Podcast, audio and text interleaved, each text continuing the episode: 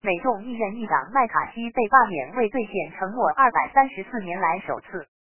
十月三日，据法新社内部文件报道，周二，凯文麦卡锡被解除美国众议院议长职务，又以共和党人对他与民主党的合作感到愤怒。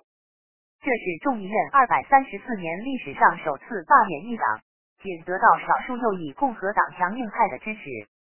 然而，众议院几乎是平分秋色。民主党人加入了八名反叛的共和党人的行列，而不是去营救麦卡锡。他没有办法生存。这位五十八岁的前企业家在离开众议院时没有发表评论。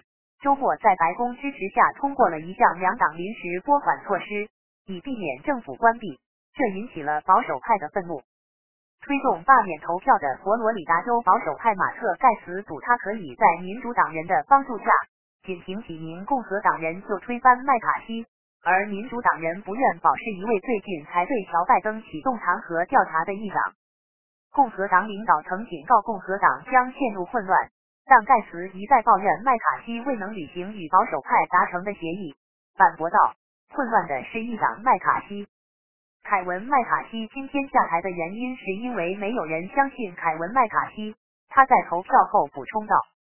凯文麦卡锡做出了多项相互矛盾的承诺，当这些承诺都没兑现时，他就输了。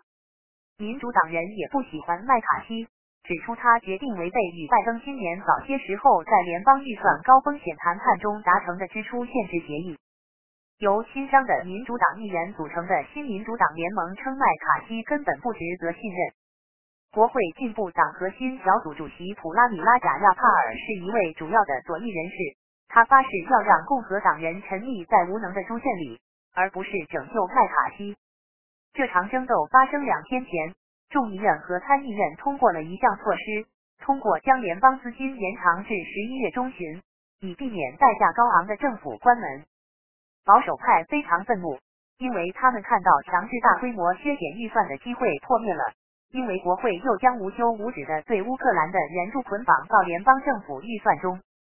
他们指责麦卡锡反复无常，称他承诺结束在反对派支持下匆忙制定的权宜之计立法，并通过委员会程序恢复预算编制。在民主党众议院少数党领袖哈基姆·杰弗里斯鼓励其成员罢免麦卡锡后，不祥之兆已然来临。